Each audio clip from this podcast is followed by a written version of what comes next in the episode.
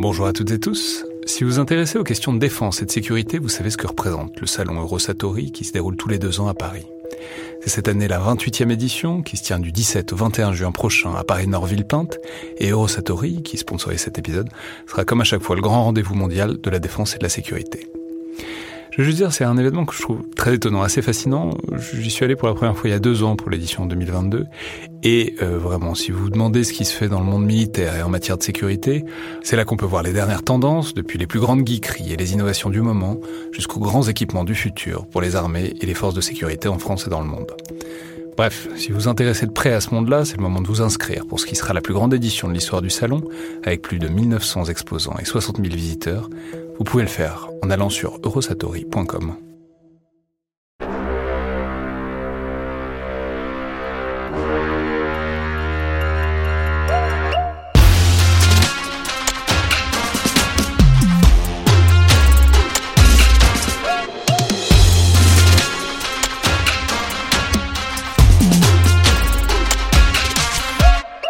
Bonjour à toutes et tous et bienvenue pour ce nouvel épisode dans le viseur de récits d'opération, de récits de vie militaire en tout cas. Euh, aujourd'hui en partenariat avec l'école de guerre terre et euh, je suis aujourd'hui donc avec le chef d'escadron Guillaume de l'armée de terre. Donc bonjour. Bonjour.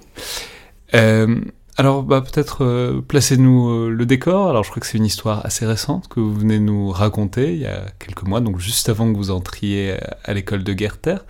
Alors où est-ce que vous étiez à l'époque?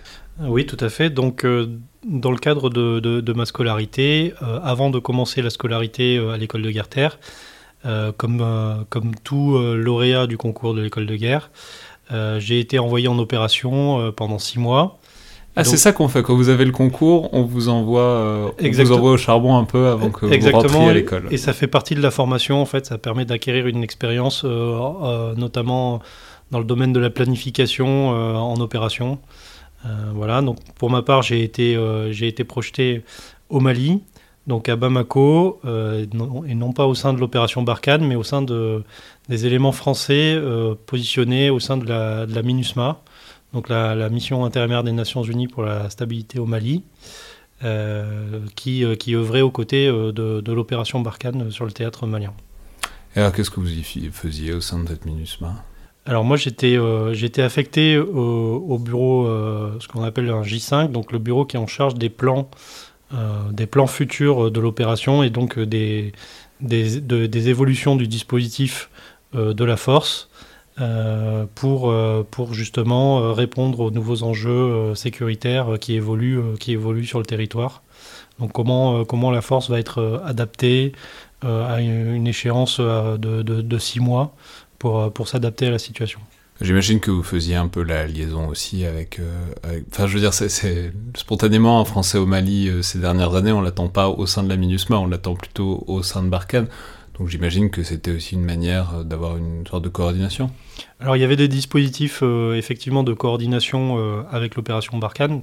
De toute façon, comme toute opération militaire, à partir du moment où il y a plusieurs forces qui opèrent sur, sur une même zone géographique, on est obligé à minima de se coordonner pour, euh, pour ne, pas se, ne pas se gêner dans nos opérations respectives. Euh, et ensuite, euh, il y avait des dispositifs validés par le Conseil de sécurité des Nations Unies qui permettaient, dans certaines circonstances bien précises, aux forces de Barkhane d'appuyer en fait les opérations de sécurité de la MINUSMA. donc, bien sûr, il y avait une coordination qui était faite, qui était assez, assez institutionnalisée dans le sens où c'est où c'est la mission qui se coordonnait, euh, qui se coordonnait avec l'opération Barkhane, mais bien sûr pour des, pour des facilités, euh, pour des facilités euh, de, de, contact qui s'appuyaient bien sûr sur, en, en, grande partie sur les éléments français qui étaient placés au sein de la, au sein de la MINUSMA. Et alors, donc, euh, bon, on va le dire, je pense que les auditeurs s'en doutent déjà. Si, vous étiez ces derniers mois au Mali, c'est que ça devait être une situation plutôt mouvementée, tant du point de vue de l'évolution des opérations, de la lutte contre les groupes armés terroristes, que, euh, disons, l'évolution politique euh, interne du Mali et l'évolution, plutôt les remous de la relation franco-malienne, etc. Enfin bon, ça fait un an qu'il y a, au moins un an qu'il y a des grosses tensions, on va le dire, au moins depuis les, deux coups d'État de 2020 à 2021. Alors, bah, peut-être dites-nous, parce que c'est un moment, c'est un souvenir que, vous êtes là pour nous raconter. J'imagine que ça s'inscrit dans ce cadre. Oui, tout à fait. Alors, tout d'abord, ça, ça, a commencé au moment où je devais, où je devais arriver au Mali pour prendre mon poste au sein de la mission. Euh, avec euh, les sanctions de la, CDAO euh, qui sont tombées juste quelques jours avant. Et la CDAO, rappelons, c'est la communauté des États d'Afrique de l'Ouest, qui est une sorte d'union régionale, à la fois économique et financière, etc., de coopération, et que, bah, disons, la CDAO a plutôt pris des sanctions contre la jante malienne, contre le les nouveaux hommes forts de l'État malien, ce qui a été, euh, disons, ce qui a participé à la, montée en tension euh, entre le Mali et à la fois ses partenaires et puis aussi la France derrière. Exactement. Et donc euh, pour moi, ça s'est déjà traduit tout bêtement par le fait qu'il n'y avait plus de vol pour, pour rejoindre le Mali. Donc un dispositif de relève, alors des éléments au sein des états-majors qui étaient, qui étaient rendus très compliqués, qui étaient encore plus compliqués lorsqu'il s'agissait de relever des contingents, c'est-à-dire des, des, régiments entiers euh, qui composaient la MINUSMA qui devaient arriver euh, par voie aérienne et qui ne pouvaient plus euh, venir relever leurs camarades qui étaient sur le territoire déjà depuis, depuis plusieurs mois, voire même pour certains depuis un an.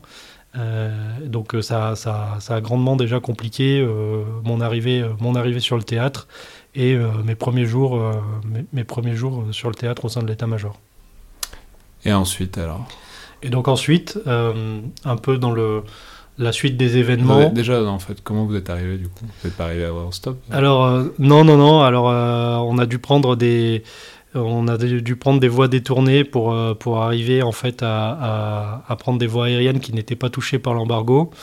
donc au lieu de faire un Paris-Bamako direct, j'ai eu le droit à une escale par Istanbul, ce qui n'est pas la, voie la plus directe. voilà, on a eu des, on a même eu des certains qui ont été mis en place avec des correspondances encore plus exotiques pour arriver, euh, pour arriver à, rejoindre le Mali. Bon, donc, excusez-moi, une fois sur place. Euh, donc, une fois sur place, euh, on été confronté déjà à cette problématique, puisque nous gérions aussi les relèves des contingents et la planification des relèves des contingents. Le but étant que tout le monde ne soit pas relevé en même temps pour en permanence avoir des forces sur le terrain qui sont en mesure de, mener les opérations. Oui, parce que rappelons que donc il y a beaucoup de pays qui font partie de la MINUSMA, qui fournissent des troupes à la MINUSMA, donc il faut euh, gérer euh, tous ces contingents qui viennent de forces armées différentes, qui ont chacune leurs contraintes propres, ils en ont besoin pour d'autres choses aussi probablement de ces, militaires, donc il faut jongler avec les contraintes de chacun des pays qui les envoient. Exactement, et donc le but euh, est de... Le but est d'échanger avec les représentations de ces différents pays au sein de l'ONU euh, pour euh, organiser au mieux euh, pour organiser au mieux ces relèves, ne pas ne pas gêner les opérations, le déroulement des opérations de la MINUSMA, tout en essayant de faciliter le plus possible le, les activités de ces, de ces pays qui, qui, contribuent volontairement en fait à la MINUSMA, le but étant de, de, ne pas leur compliquer la tâche pour, pour maintenir leur engagement au sein de la mission. Hmm. Et alors, comment ça se passait à ce moment-là? Alors ça a été, euh, ça a été euh, quand même très compliqué. On a, on a des contingents euh, qui ont été bloqués même au-delà de, de, l'embargo qui a été levé au bout de, au bout de, quelques, de quelques semaines, voire quelques mois. Et donc on a des contingents qui étaient partis initialement... Qui étaient bloqués donc aux frontières, ils ne pouvaient pas entrer. Qui étaient bloqués aux frontières, qui ne pouvaient pas rentrer et qui ne pouvaient pas sortir non plus. Donc notamment on avait un, un bataillon sénégalais euh, qui était venu euh, pour faire, euh, qui était venu pour, pour une mission qui devait durer un an et qui est resté sur place plus d'un an et demi. sans pouvoir rentrer à la maison, sans pouvoir pour les soldats, sans pouvoir retrouver leur famille, avec aussi toute la fatigue que, que ça induit et l'impact que ça a sur, sur, sur la capacité opérationnelle du bataillon, puisqu'un bataillon qui commence à être, à être fatigué, au bout d'un moment, a besoin d'être relevé pour, pour que les missions puissent, euh, puissent, euh, puissent être conduites euh, dans de bonnes conditions. Même s'il faut souligner que, pour parler du cas particulier de ce bataillon sénégalais, nous étions tous assez impressionnés de leur capacité à maintenir leurs efforts dans la durée malgré, malgré ces difficultés. Et, euh, du coup, qu'est-ce que ça faisait d'être euh, spécifiquement français dans tout ça? Parce que je sais pas combien de Français vous étiez euh, dans le fond, mais le propos de la MINUSMA, c'est qu'il y avait des gens qui venaient de partout. Mais donc, puisque les tensions étaient particulièrement fortes, évidemment, avec la France à ce moment-là, qu'est-ce que ça faisait d'être un Français à Bamako à ce moment-là? Alors, c'est une situation assez, assez spéciale pour un, pour un militaire qui est habitué euh, lorsqu'il est déployé en, opération, à, vivre sur sa base et à être euh, au sein d'un dispositif de sécurité euh, bien établi. dans les missions de l'ONU, ça ne marche pas comme ça, ou tout le moins ça ne marche pas toujours comme ça. et selon les secteurs où vous êtes déployé, vous n'êtes pas hébergé par la mission. Et donc vous vivez, vous devez trouver un logement par vos propres moyens. et donc c'était notre cas à Bamako. Donc nous étions une, vingtaine de Français euh, déployés au sein de la MINUSMA à Bamako, et nous, euh, une petite vingtaine, et nous vivions, euh, nous vivions en ville. Et donc à partir du moment où, les tensions ont commencé à monter entre la France et le Mali, nous, avions, nous avons bien senti aussi une volonté des autorités maliennes d'essayer de, de, de, de, nous mettre, de nous mettre en porte-à-faux pour essayer de, de, saisir des gages en, mettant par exemple un militaire français en garde à vue euh, et donc euh, il y avait vraiment une volonté, une recherche euh, visible des, forces de police notamment, qui cherchaient à contrôler spécifiquement les Français et les militaires français qui étaient déployés à Bamako. Donc il a fallu être très prudent, restreindre, restreindre nos, nos déplacements pour, pour éviter de, de donner... Quoi, on faisait des contrôles d'identité dans la rue On nous faisait des contrôles d'identité dans la rue. donc il y a eu plusieurs cas où des véhicules de l'ONU ont été, euh, qui étaient pourtant marqués euh, ONU, euh, etc., ont été arrêtés sur des barrages de police avec des, avec des contrôles d'identité. et, et, les personnes qui étaient arrêtées n'étaient pas, des, pas pour le coup des, des, militaires français, mais étaient suspectées être françaises, puisque sur la nationalité n'est pas forcément n'est pas spécifiée sur les, documents d'identité ONU qui sont les seuls qui peuvent être présentés aux forces de police. Et donc avec une insistance particulière, euh, avec le, les, policiers qui voulaient voir les passeports et s'assurer euh, et s'assurer que les gens n'étaient pas français. Et à partir du moment où les gens ont montré leur passeport et ils ont montré qu'ils n'étaient pas français, là on les a laissés passer. En fait, euh, donc voilà, il y avait toute cette. il se serait passé quoi s'ils avaient chopé un français? On ne sait pas. le, en fait, peut-être que le que simplement c'était un, un, officier de police qui faisait du zèle peut-être qu'il y avait toute une manœuvre derrière ça avec la volonté euh, d'arrêter euh, euh, d'arrêter des Français pour pouvoir, pour pouvoir avoir des gages. Et c'est ce qui s'est passé d'ailleurs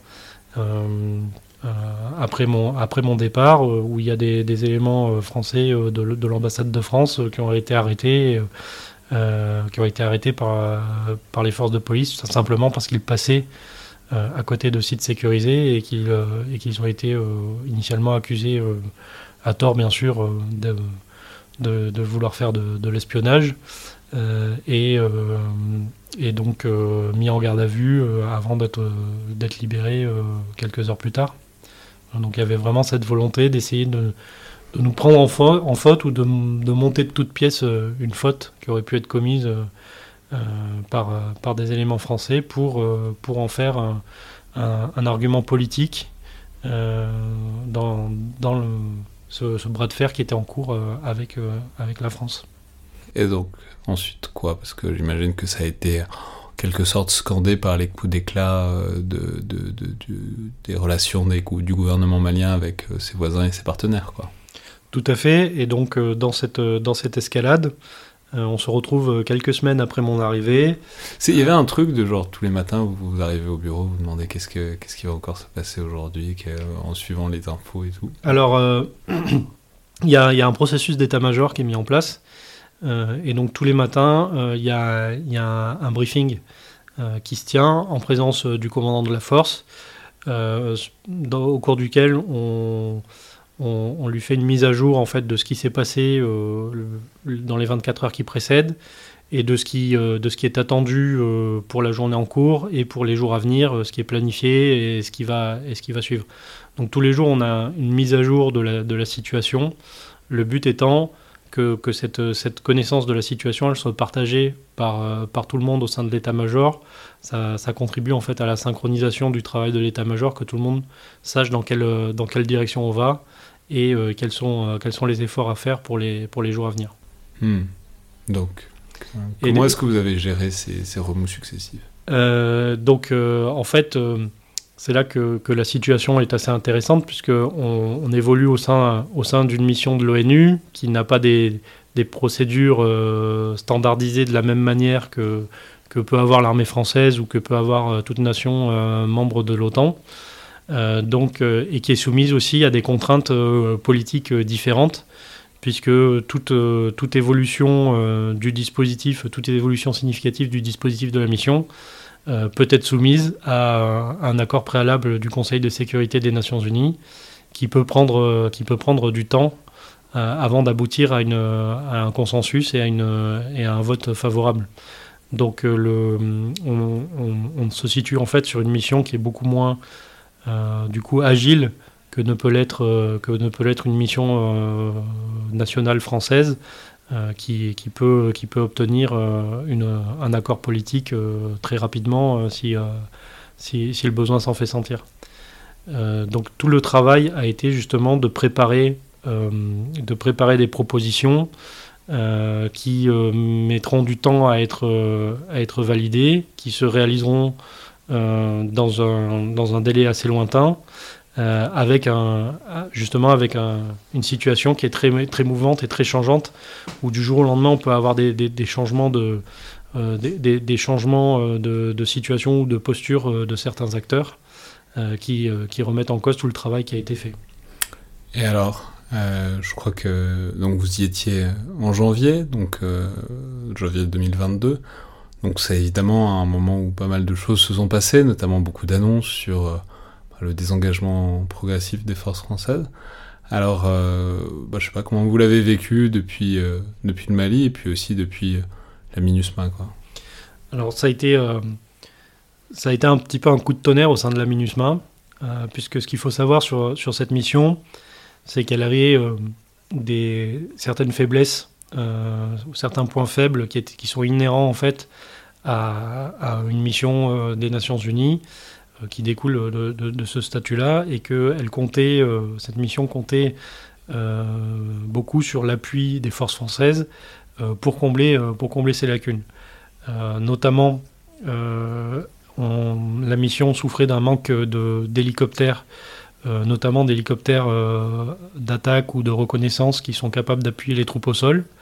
Et donc elle comptait sur l'appui aérien de la force Barkhane pour pouvoir mener, euh, mener ces opérations avec euh, envoyer des soldats sur le, sur le terrain tout en ayant l'assurance que s'ils étaient pris à partie, ils pourraient avoir rapidement un appui aérien pour venir les dégager.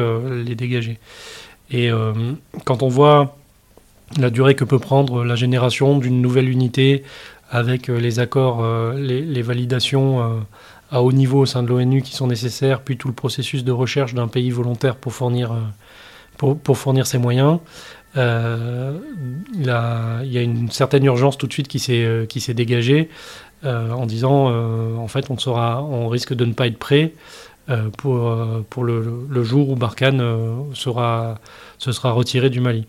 Pourtant la France avait fait savoir notamment au Conseil de sécurité que malgré sa décision de retirer ses troupes, euh, elle, proposait de maintenir un appui aérien euh, au, profit, euh, de la MINUSMA. Donc la mission a beaucoup, compté sur cet appui aérien, sur le maintien de cet appui aérien pendant quelques semaines, jusqu'à ce que, second coup de tonnerre, en fait, le, le gouvernement malien annonce que, à partir du moment où la France décidait de désengager ses troupes du Mali, euh, l'État malien refusait euh, la présence d'aéronefs français euh, dans son espace aérien et donc refusait cette offre d'appui faite à la MINUSMA.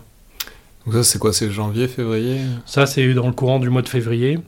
Et donc là il y a vraiment une, urgence pour nous qui est de, qui est en fait qui se résume au fait que nous sommes livrés à nous-mêmes pour fournir de l'appui aérien aux troupes au sol et qu'il faut très rapidement trouver un moyen de se réorganiser euh, et, de, et de, pouvoir fournir ce, répondre à ce besoin essentiel des, unités qui, qui, opèrent au sol. Alors, comment vous avez fait? Alors, vous vous doutez que la, il n'y a pas une solution qui s'est immédiatement dégagée. Donc, en fait, L'ONU a sondé euh, de, nombreux, euh, de nombreuses unités, euh, de, nombreuses, de nombreux pays qui, qui étaient dotés de ces, capacités, afin de savoir s'ils si, étaient volontaires pour s'engager et pour déployer, pour déployer ces éléments. le problème, c'est que en fait, il n'y a pas de, il a pas de réelle volonté qui s'est dégagée de doter la de la part des pays contributeurs de doter la mission euh, de ces capacités, qui pourtant avaient euh, par le passé euh, pu être déployées par, par différents pays. notamment, à une certaine, période, les Allemands avaient pu déployer des hélicoptères Tigre. D'autres contingents avaient déployé des, hélicoptères, mais qui avaient été retirés depuis parce qu'ils arrivaient à la fin de leur, de leur période de déploiement programmée. Ouais, donc pour le dire clairement, il n'y a pas de. Il a, a pas de désir urgent et pressant de nourrir la main qui vous mord, quoi, en quelque sorte. Euh, c'est un, peu ça pour, euh, certains pays. Euh, pour d'autres pays, en fait, le, retrait des forces françaises a, généré une, certaine prudence, puisqu'il comptait aussi, par exemple, sur le soutien sanitaire qui était fourni par, l'armée française dans l'éventualité où ils avaient un soldat blessé. Euh, qui venait euh, renforcer euh, quand même significativement les moyens mis en place par l'ONU que certains, que certains pays jugeaient insuffisants ou pas au standard, au standard auquel ils étaient habitués. donc du coup, il y avait une certaine frilosité effectivement pour, pour venir renforcer cette mission, surtout dans un contexte qui est très changeant et, et qui, peut, qui peut dégénérer en fait assez rapidement au regard de la volatilité des, de, la situation euh, sur place. Et, euh, enfin, j'imagine que c'est pas vous personnellement, mais euh, il n'y avait pas un moment où vous êtes allé voir les Maliens en leur disant faut peut-être arrêter là parce que, parce que ça, devient, ça devient compliqué quoi Alors au niveau de la mission, déjà ce qu'il faut, faut savoir c'est qu'une mission de l'ONU, il y a une composante militaire, mais ce n'est pas la composante militaire qui, qui est maître, qui est maîtresse euh, de, de, la mission. En fait, il y a une, une partie civile qui est euh, euh, qui, qui, commande la mission en fait. Et effectivement, cette partie civile a des, des, liens avec des liens qui sont établis, des échanges qui sont établis avec le gouvernement malien, et a tout fait pour essayer d'assouplir un petit peu la position du, gouvernement malien, en essayant de leur faire comprendre qu'il que risquait de, d'affaiblir la mission et que ce n'était pas euh, dans l'intérêt euh, dans l'intérêt du peuple malien que d'avoir une mission euh, de maintien de la paix qui soit affaiblie, qui ne soit plus en mesure de, d'accomplir sa mission. Et donc? Et donc, c'est l'attitude du gouvernement malien était, était assez difficile à comprendre de prime abord. et, et, assez difficile à expliquer. On ne sait pas exactement quel est le, quel est le but recherché derrière. Et il disait quoi? Mais au final, nous avions un, gouvernement malien qui publiquement, face à nous, euh, expliquait que bien sûr, euh, il voulait que la MINUSMA reste et qu'il avait besoin de la MINUSMA euh, pour, pour l'appuyer dans, dans, la reprise en main de la sécurité de, son territoire national et le redéploiement de ses forces armées qui étaient en cours. mais d'un autre côté, on avait des actes euh, qui, qui ne correspondaient pas, euh, qui, ne, qui ne correspondaient pas aux, aux, paroles qui étaient prononcées, avec euh, de nombreuses de, de, nombreuses, de nombreux exemples d'obstruction en fait, qui étaient faits aux opérations de la MINUSMA par les autorités maliennes. C'est-à-dire, c'est quoi? Par exemple, lorsque lorsqu'une unité terrestre opère, euh, à partir du moment où elle va euh, avoir euh, besoin d'utiliser la troisième dimension, c'est-à-dire des aéronefs ou, ou des, moyens d'artillerie avec des, des, obus donc, qui volent dans le ciel, elle peut être amenée à, déclarer en fait une zone, de, une zone de restriction des, des survols. et, et donc le à chaque fois que nous avions besoin de conduire une, opération terrestre, nous avions besoin d'avoir un appui aérien, ne serait-ce que pour évacuer nos, blessés éventuels par hélicoptère le plus rapidement possible vers les, vers les hôpitaux. Euh, et euh, et euh, le, les Maliens, le gouvernement malien semblait avoir compris que, que, en fait, il avait le, droit légalement de restreindre nos opérations aériennes, alors qu'il n'avait pas le droit de restreindre nos opérations terrestres. Donc il, il, restreignait nos opérations aériennes, ce qui de fait rendait impossible la conduite de nos opérations terrestres et euh, excluait certaines parts du territoire des, zones possibles de patrouille. Euh, et donc petit à petit, nous avons vu le gouvernement malien étendre de plus en plus les zones, euh, interdites de survol, au point que nous avons atteint une, étape quelques, mois plus tard où la moitié du territoire malien était interdite de survol et nous avions des, secteurs entiers euh, de, la mission qui ne, pouvaient plus opérer parce qu'ils n'avaient plus euh, l'autorisation euh, de, mettre en place leurs appuis aériens au profit de leurs troupes au sol. Et donc dans ces cas-là, vous faites quoi? Vous allez les voir, vous dites, bah, du coup, en fait, vous voulez qu'on reste, mais si on peut rien faire, ça sert à rien qu'on soit là. Et qu'est-ce qu'ils répondent? Alors dans ces cas-là, ils disent, et eux, ils, disent, non, non, le, en fait, euh, ces restrictions-là sont justifiées, elles ont fait de bonne foi, mais euh, nous, sommes ouverts à la discussion, vous pouvez euh, nous demander de faire des exceptions, etc. Mais les délais sont tellement importants que fait, ça rend impossible tout travail de planification. Nous avions des opérations que nous avons essayé d'anticiper plusieurs mois à l'avance en disant au gouvernement malien attention à telle date, nous aurons besoin de pouvoir déployer nos éléments dans tel secteur, etc on nous disait oui, oui, c'est pris en compte, euh, ne vous inquiétez pas. Euh, et, au, final, euh, nous, arrivions la veille du déploiement et nous n'avions toujours pas l'autorisation de mettre en place nos, forces là où nous souhaitions les mettre.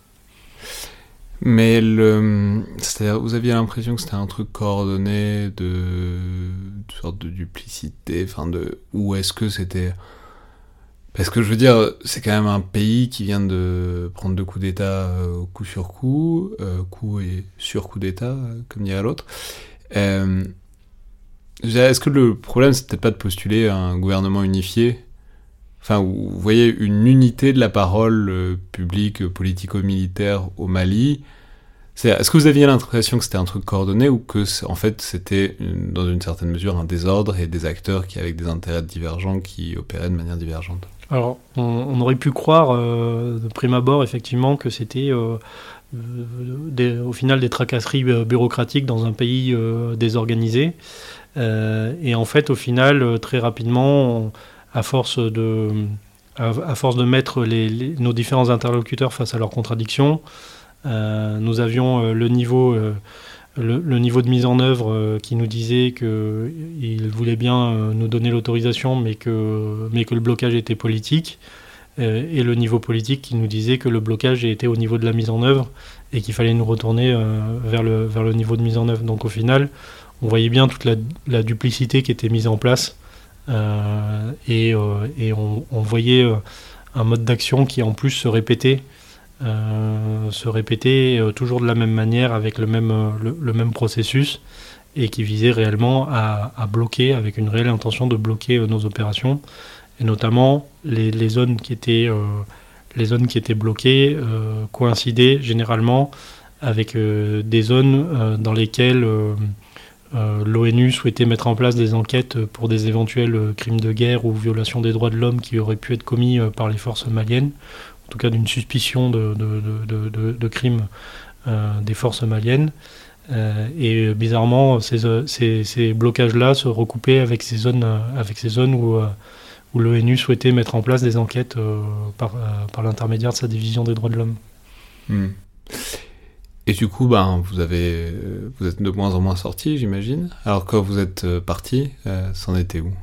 Alors, du coup, on essaie on, essaie euh, de, contourner et d'agir là où on peut agir, en mettant, euh, en, mettant l'effort là où euh, il nous a encore permis d'agir. ensuite, très rapidement, en fait, on se heurte à, un risque qui est... Parce que vous voyez, il y a un truc de... Bah, en fait, s'ils veulent pas, ils veulent pas. Enfin, après tout, c'est le gouvernement, alors je n'irai pas jusqu'à dire légitime, mais c'est le gouvernement actif de ce pays bon bah si ils sont souverains, s'ils veulent pas l'ONU, ils veulent pas l'ONU quoi. Enfin il y a un truc de, au bout d'un moment, faut, faut arrêter de, d'insister quoi. Ces, ces faits-là, bien sûr, sont euh, sont rapportés euh, jusqu'au niveau du Conseil de sécurité. Euh, le gouvernement malien est, est, questionné dans les réunions du Conseil de sécurité qui portent sur le Mali, sur, ses intentions et sur les raisons de ces blocages. Et le gouvernement malien, lui, dit que non, il ne, souhaite pas bloquer les opérations de l'ONU, qu'il souhaite le, maintien de la MINUSMA sur son territoire, qu'il fera tout pour euh, qu'il fera tout pour euh, appuyer dans la mesure du possible euh, la, MINUSMA, mais qu'il reste souverain sur son territoire et que, du coup, sa souveraineté doit être respectée et qu'il il y a des moments où il, est en droit de, refuser l'accès de la MINUSMA à, certains, à certaines parties de son territoire. Donc le, blocage est, assez compliqué dans la mesure où on se situe réellement dans la zone grise. On est, on est, on est bloqué parce qu'il n'y a pas de situation claire qui, euh, euh, qui pourrait constituer euh, en fait une réelle violation des, lois et des, traités internationaux de la part du gouvernement malien. En fait, il joue, il joue réellement très finement sur, sur les subtilités du droit pour, pour arriver à, à bloquer un maximum la MINUSMA dans sa liberté d'action sans se mettre en, sans se mettre en faute au regard du droit international. Et sur le terrain, donc il y avait une sorte de répartition des rôles entre euh, donc toutes les zones où vous vous pouviez pas aller, euh, vous les MINUSMA et où les FAMA, donc les forces armées maliennes allaient.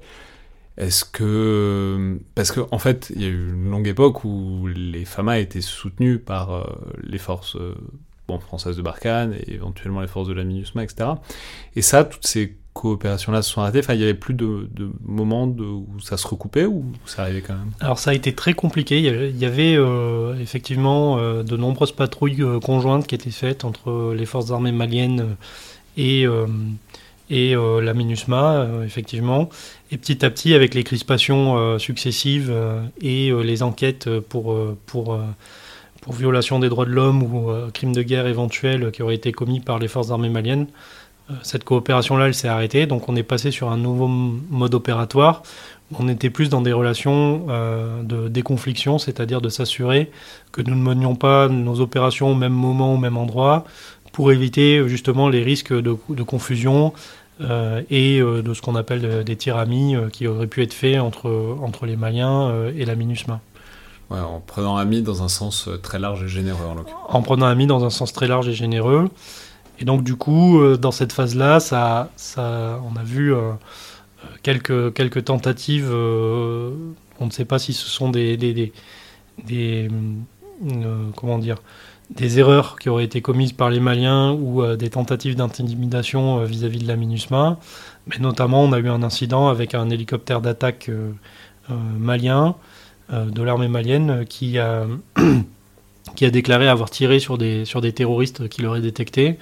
Euh, et donc ce tir euh, a été fait euh, avec des, des roquettes, avec des roquettes anti-chars qui sont tombées à une dizaine de mètres d'une patrouille britannique qui était dans le secteur et qui elle n'avait vu, n'avait vu aucun élément terroriste à, proximité. Une roquette anti-char à une dizaine de mètres, ça n'a pas l'air, ça a pas l'air sécurité comme, enfin ça pas, personne n'a été blessé. Non, ce n'est pas du tout rassurant. Heureusement pour les, pour les militaires britanniques, ils étaient dans des véhicules blindés. Euh, et donc, euh, il n'y a pas eu de. Y a pas une roquette anti-char, a priori, ça doit pouvoir. Euh, Alors, si elle, tombe sur le, si elle tombe sur le blindé, effectivement, elle est tombée à une dizaine de mètres, ce qui fait que le, le, blindage, en fait, a, pu protéger éventuellement les, les éléments britanniques sur place de, des, des éclats éventuels de l'explosion. Mais effectivement, les soldats qui étaient sur place n'ont pas dû trouver ça très drôle euh, quand c'est arrivé. Ils n'ont pas riposté? Non, ils ont, eu, ils ont fait preuve d'une euh, d'une extrême maîtrise de la force. Euh, ils étaient un flegme britannique. Un flegme britannique. Face au danger. Donc avec des, des unités, comme, comme je l'avais déjà dit, très professionnelles et très, et très bien entraînées, qui ont réussi à, euh, qui ont réussi à faire la part des choses euh, et, euh, et, à se mettre à l'abri sans, sans risquer d'envenimer la situation en ripostant sur l'hélicoptère. Mais donc, quand vous en êtes parti du Mali, ça en était où et surtout, qu'est-ce que vous vous êtes dit quoi? Enfin, je veux dire, il y a un truc quoi, vous restez six mois sur place, vous voyez le truc qui avance pas et même qui empire. Bon, on, en repart avec quel sentiment de cette mission-là Alors il y a plusieurs, il y a plusieurs euh, sentiments euh, qui sont en fait en fonction de, de, quelle partie de la situation on regarde.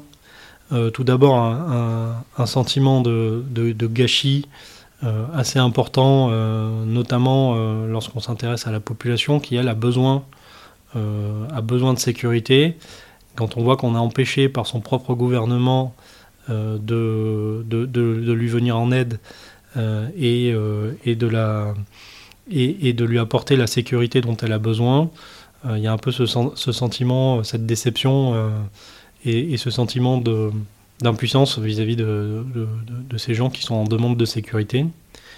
Il y, a, un sentiment un peu d'incompréhension en fait vis-à-vis du gouvernement malien euh, puisque personne ne sait en fait quel est réellement le but poursuivi euh, derrière, cette, euh, derrière, cette, stratégie qu'ils mettent en place. est-ce qu'ils souhaitent, est-ce qu'ils mettent en place la même stratégie qu'ils ont mise en, place face à, face à l'opération Barkhane, qui est de, de, ne pas dire ouvertement qu'ils ne veulent plus de nous, mais d'essayer de nous pousser, de, de, nous pousser vers la sortie pour pouvoir ensuite se positionner comme une victime en disant vous avez vu, ce n'est pas nous, qui les avons chassés, ce sont eux qui nous abandonnent. Et, donc euh, la situation euh, sécuritaire qui empire et que nous n'arrivons pas à maîtriser, ce n'est pas, de notre faute, mais, c'est de la faute de, nos anciens partenaires qui nous ont abandonnés. donc en fait, c'est un sentiment assez mitigé. Et d'un autre côté, c'est un, officier britannique euh, avec qui je travaillais, euh, qui, qui, je pense, avait adopté la bonne, avait adopté la bonne attitude face à cela. C'est de se dire, euh, certes, la situation, la situation empire, mais je ne veux pas, moi, pouvoir me dire par la suite que je n'ai pas fait tout ce que je pouvais faire pour essayer de, stabiliser, de stabiliser la situation et d'améliorer la situation des soldats qui, eux, sur le terrain, sont, confrontés, sont confrontés au danger de la mission tous les jours. Euh, et, ne peuvent pas être abandonnés, en fait, et les populations non plus qui ne peuvent pas être abandonnées. Donc il y, y a, un peu ce, ce, sentiment partagé euh, au final euh, par rapport à cette mission, effectivement. Hmm. Et, et, le bilan? Et le bilan, le bilan c'est qu'au final, je pense qu'on est vraiment dans un... De, de, ce que j'ai vu en fait dans, un, dans un cycle euh, dans un mauvais cycle. Et en fait, toutes les, à chaque fois que nous atteignons une nouvelle situation et que nous, que nous identifions les différentes hypothèses d'évolution de, la situation, euh, à chaque fois, en fait, l'hypothèse qui s'est réalisée, c'est la pire. Euh, ça n'est jamais allé dans le sens de, l'hypothèse la plus favorable. et donc, en fait, la, la, plus grosse crainte, à mon avis, qui est en train de se réaliser, c'est ce que nous craignions vraiment, c'était un effet domino c'est-à-dire un désengagement euh, de, certains euh, pays contributeurs qui, eux, se disent à quoi bon euh, mettre en danger nos troupes pour un pays qui ne veut pas les laisser agir et ne veut pas leur donner les moyens d'agir. et, le départ d'un contingent, contingent, en entraînant un, autre qui risque d'affaiblir fatalement, on va dire, la, la mission. Donc c'est un peu ce que ce que je vois, ce qui est en train de se, réaliser progressivement avec euh, les Britanniques qui ont annoncé le retrait de leur contingent, qui était un des contingents les plus, euh, efficaces euh, au sein de la mission. les Allemands qui, ont annoncé qu'ils ne souhaitaient pas renouveler leur présence à compter de 2024 et qui entament, il me semble, des discussions au niveau, au niveau de leur Parlement pour même avancer la date de leur désengagement. Euh, la République de Côte d'Ivoire, euh, qui a eu ses soldats mis en prison euh, pendant plusieurs jours, voire plusieurs semaines, par les autorités maliennes, qui, les accusaient d'être, de ne pas être des, membres de la MINUSMA, mais des, mercenaires qui venaient déstabiliser le pays, qui ont décidé aussi du coup de, retirer leur contingent. Et au final, on constate un affaiblissement progressif de la mission. Qui, qui, risquent d'avoir de plus en plus de difficultés à, à, remplir, à remplir les, les missions qui lui sont confiées par le Conseil de sécurité des Nations Unies. Merci beaucoup pour nous bien. Merci.